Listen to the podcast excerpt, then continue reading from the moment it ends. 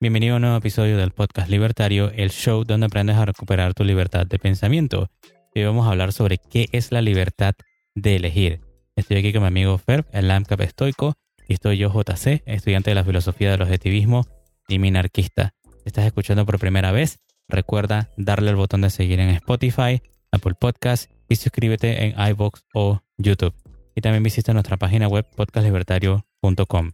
Y síguenos en Instagram como Podcast Libertario. Entonces, ¿cómo estás hoy, Fer? Ok, estoy muy feliz porque hoy les traigo un tema que yo encuentro es muy importante como base de la sociedad y como principio para la economía. Y es la libertad de elegir. Entonces, como primer punto, quisiera mencionar que la economía es resultado de nuestras interacciones sociales y comerciales voluntarias que siguen nuestros deseos egoístas. Es por medio de esa libertad de elegir y nuestros deseos, que de nuevo surgen de manera subjetiva, basándose en nuestras experiencias y nuestras, nuestros valores, son estas cosas lo que moldean la economía y no la economía a nosotros. Un ejemplo de esto es que es una cultura, por ejemplo, digamos un pequeño pueblo que decide que los cocos son algo muy valioso que ellos pueden producir en grandes cantidades, les gusta bastante, conocen de ese mundo, saben que los pueden intercambiar, están buscando crecer su negocio de cocos para volverse ricos y adquirir cosas que no pueden producir ellos, forman esas interacciones sociales y comerciales, en, hacen empresas que no es nada más que unión de varias personas que tienen un objetivo en común y la desarrollan buscando beneficios en donde todos pueden ganar. Y eso, algo así de pequeño, como una empresa cocotera, pues es parte de la economía. Ellos ahí están realizando economía. Ahora si hacemos eso con distintas comunidades, distintos países, pues ya vemos cómo el resto de la economía a nivel mundial toma forma. No es nada más ni nada menos que personas libres buscando beneficiarse y cumplir metas. Como quieren hacer eso y se dan cuenta que deben unirse con otras personas, pues se forman estas sociedades, las empresas, y después tienen todas las formas como decir corporaciones, etc. Pero son esencialmente la misma cosa, grupos de personas buscando beneficio. Y pues solamente se puede lograr obtener beneficios y unirse con otras personas cuando se tiene la libertad de elegir. Cuando se tiene la libertad de elegir qué voy a hacer yo con mi vida, qué voy a hacer yo con mi tiempo, con quién me voy a juntar, es, y quiero recalcarlo bien importante, es que cuando menciono libertad de elegir, es libertad de elegir todo. No estoy hablando de elecciones eh, de políticos, no estoy hablando exclusivamente de elegir qué estudiar o qué comer es todo. Todo en nuestras vidas son elecciones. Tienes que tomar decisiones de qué es lo que vas a hacer con tu tiempo. Tu tiempo es un recurso limitado. Y cuando haces esos juicios de valor, cuando tomas decisiones, participas de la economía. El simple hecho de que estás administrando tu recurso más preciado y escaso, el tiempo, ya te hace, en cierta medida, un economista. Entonces, y bueno, Adam Smith lo menciona muy bien, que lo esencial para las economías mundiales, y esto es algo desde los 1800, así que ya es conocimiento antiguo, pero es esencial, es que uno tiene que dejar que los dones sean libres.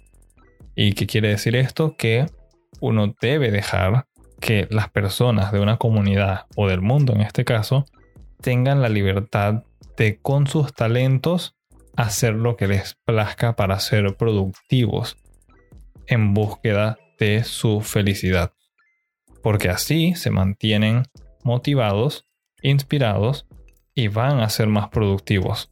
No tiene que haber nadie diciéndote qué hacer con tu tiempo, qué vas a producir, qué vas a consumir, con quién te vas a juntar, eso lo puedes decidir tú. Y lo que es más, y esto es lo maravilloso, cuando tú tomas esas decisiones, haces la elección mejor que cualquier otra persona pudiese haberlo hecho. No hay nadie que pueda organizar la economía y la sociedad mejor que sus propios integrantes desde adentro. Es cuando tú mismo decides qué vas a consumir, qué vas a hacer con tu vida, que tú moldeas el mundo que te rodea.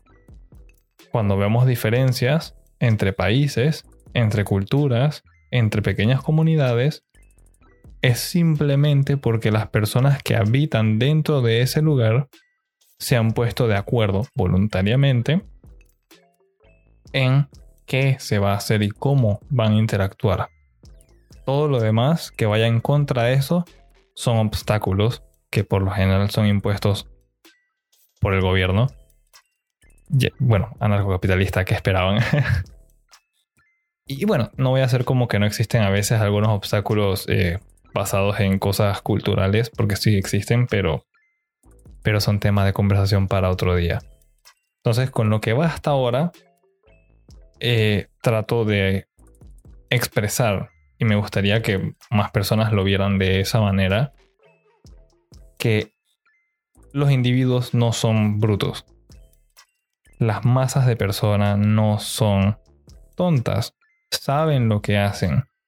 Cada uno sabe muy bien qué está haciendo y qué quiere hacer. A veces uno puede sentirse algo confundido, no sabes en un momento determinado exactamente qué elegir, pero con un poquito de libertad y un poquito más de tiempo para pensar, surgen soluciones. Sí, claro, ¿no? me encanta ese, ese punto en cuanto a la economía, porque cualquiera que haya seguido el podcast libertario con nosotros desde el principio sabe qué es lo que estamos tratando de hacer. Si es la primera vez que te topaste con nosotros, bueno, te adelanto de que vamos a empezar todo un viaje para ver cómo funciona la economía y para entenderla y saber cómo llegar a esa prosperidad que todos deseamos, ¿no? y que cada persona como individuo desea. Entonces queremos como que ir poniendo las bases o viendo desde un principio estos principios que deberías de saber o que deberías de conocer en, lo que es la, economía, ¿no? Tratar de quitarnos esa, esa, ese preconcepto de que economía la gente lo casa de una vez con que, ah, es el Estado o es el gobierno que es el, que dice cuánto hay que producir o cuánto hay que dejar de producir o algo por el estilo, sino que traer esa, digamos que mentalidad de que la, la, economía simplemente somos las personas, los individuos, produciendo y buscando cómo satisfacer nuestros propios deseos, nuestras necesidades y deseos, ¿no? O sea, que todo lo que tú deseas en la vida, primero se tiene que producir. Entonces tenemos que ser productivos y después entonces es que viene este consumo, porque lo que estamos tratando de hacer aquí en el podcast libertario es como que desaprender todo ese adoctrinamiento que hemos tenido durante tantos años en estas escuelas estatales, porque no importa en qué lado de, la, de, Hispanoamérica estés, todos hemos pasado por algún tipo de adoctrinamiento estatal, porque, bueno, por algo, la, nosotros pensamos que, o por lo menos yo pienso que el gobierno es como una gran mafia y es la peor de las mafias, porque tiene escuelas donde te enseñan que ellos son lo mejor. Entonces tenemos que quitarnos todos estos preconceptos y ver la economía como lo que es. Somos nosotros, cada uno, individuos, produciendo, buscando, haciendo, siempre con nuestro interés egoísta, con nuestro interés personal, tratando de ver qué es lo mejor que podemos obtener, ¿no? Beneficiándonos mutuamente. Sí, ahora que mencionas todo eso de que la participación de uno sí importa, me acuerdo y estoy seguro que tú que nos estás escuchando lo más probable te sientas identificado o hayas escuchado esta frase antes, cuando dicen tu voto cuenta. Y bueno, uno podría argumentar en algunas situaciones debido a los sistemas electorales si de verdad tu voto, cuando hablamos de algo político, cuenta. Eso se puede debatir, pero donde es totalmente innegable el hecho de que tu participación es valiosa, aceptada y muy influyente es dentro de la economía. Y no me refiero a ser un multimillonario que invierte en un montón de empresas. No, con que tú tengas un pequeño negocio o consumas algo de un pequeño negocio, cada vez que tú compras o vendes algo, por más pequeño que sea, puede ser una empanada, puede ser una tortilla, puede ser un platito de arroz, puede ser un par de zapatillas, tú estás participando y de forma indirecta le estás diciendo al mundo, yo valoro esto, yo quiero más de esto o quiero que las personas consuman y se beneficien de mi producto, de algo que yo estoy produciendo. Tu participación dentro de la economía cuenta. Ahora, por ende, no son muy bienvenidos eh, las personas que quieran aprovecharse del trabajo de las otras personas y busquen ser parásitos. Eh, aquí lo que se premia no es ser un zurdito que busca que las personas le regalen cosas. En la economía libre, verdaderamente funcional, donde todos salimos ganando, todo el mundo tiene que ser partícipe. Y ese es el siguiente punto que me gustaría tocar. Es que solamente de esta manera, cuando buscamos situaciones en las que todos salgamos beneficiados, por ejemplo, digamos, yo quiero salir beneficiado, pero solo puedo lograrlo si tú me lo permites y me lo permites cuando tú también salgas beneficiado, negociamos para encontrar una situación de ganar, ganar. Y para hablar un poquito más a fondo de ese punto, es que muchas veces se confunde lo que mencioné anteriormente de decir que uno debe perseguir sus deseos egoístas, tener la libertad de elegir, o sea, te permite perseguir tus sueños, no es pasar por encima de los demás, porque en verdadera economía libre. No vas a poder hacer eso. Nadie se va a arrodillar ante ti o se va a acostar en el piso para que camines sobre otra persona uno se trata con decencia, con respeto, como iguales dentro del sistema. O sea, como que nos respetamos, todos participamos, todos merecemos un nivel de respeto. ¿Cómo logramos todos avanzar? Cuando todos podemos salir beneficiados. Y no estoy hablando de un colectivismo en el que nos repartimos todas las cosas y listo. No. Cuando tú participas con otra persona, por ejemplo, yo negocio con JC un intercambio, él solamente puede obtener digamos, la fruta que yo le estoy vendiendo como una, una banana, cuando él me ofrezca una cantidad de dinero que yo acepte. Cuando los dos estamos satisfechos, se realiza esa transacción y los dos crecemos, satisfacemos necesidades y seguimos adelante. Cuando toda la humanidad hace estos pequeños intercambios varias veces unos con otros, intercambiamos también con distintas personas. Tal vez no es siempre JC conmigo, soy yo con un vecino, JC con otro vecino, esos vecinos entre sí y viceversa. Y no quisiera hacerlo sonar muy complicado, pero son las pequeñas cosas. Al final del día es así. No son los grandes empresarios, los corporativistas y las personas con los políticos que hacen la economía. No, son todos en todo momento, en todo lugar, cada vez que hay un intercambio. Esas son las unidades importantes económicas.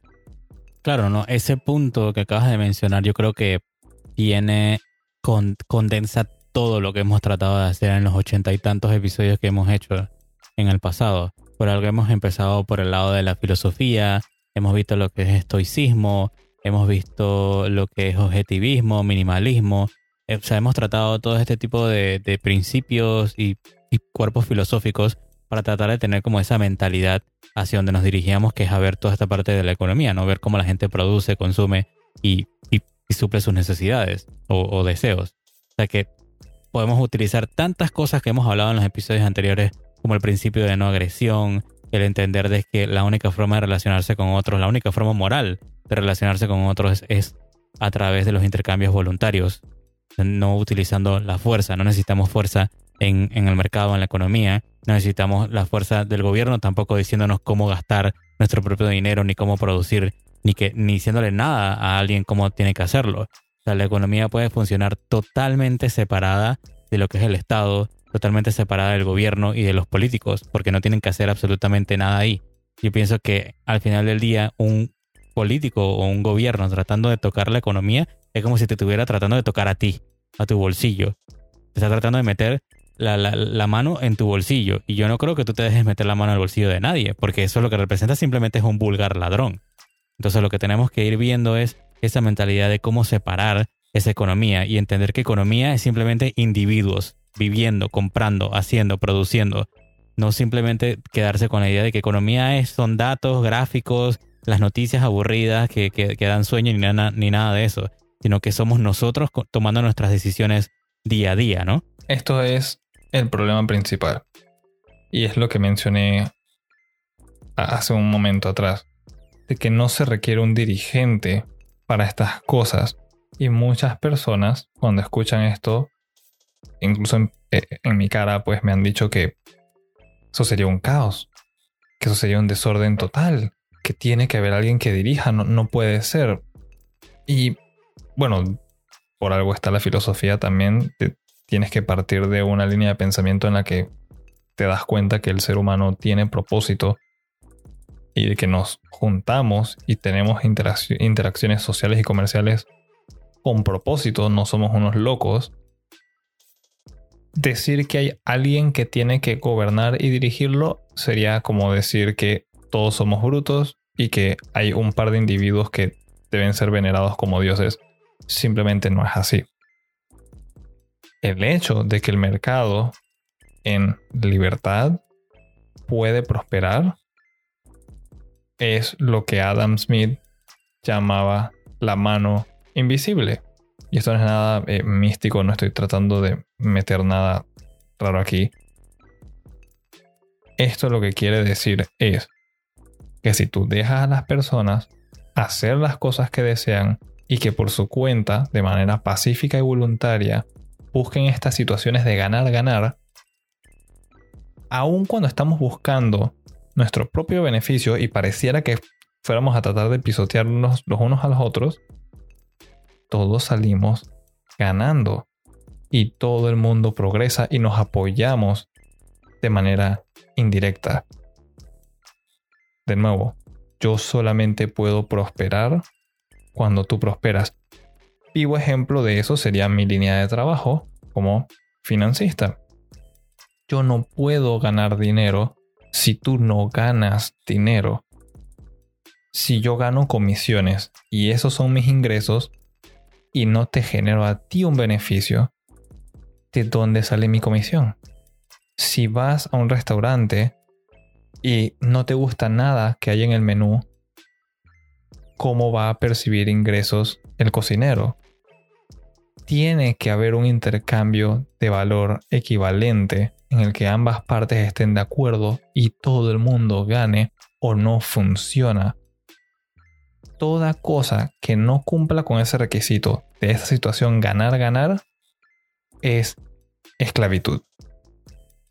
Simple y sencillamente. Si tú estás trabajando y no estás percibiendo ningún beneficio, no te están dando dinero, no te están dando nada bien, no te tratan bonito, no te dan de comer, pues lamento informarte y que te tengas que enterar por esta forma que eres esclavo.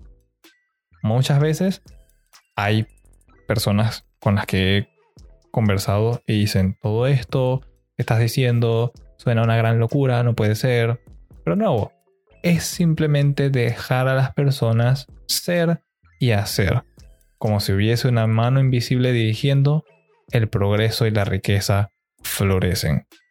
No tienes que forzar a nadie a hacer nada, no tiene que haber un ente que dirige todo, simplemente es dejar que las personas decidan por sí mismas qué hacer con sus vidas.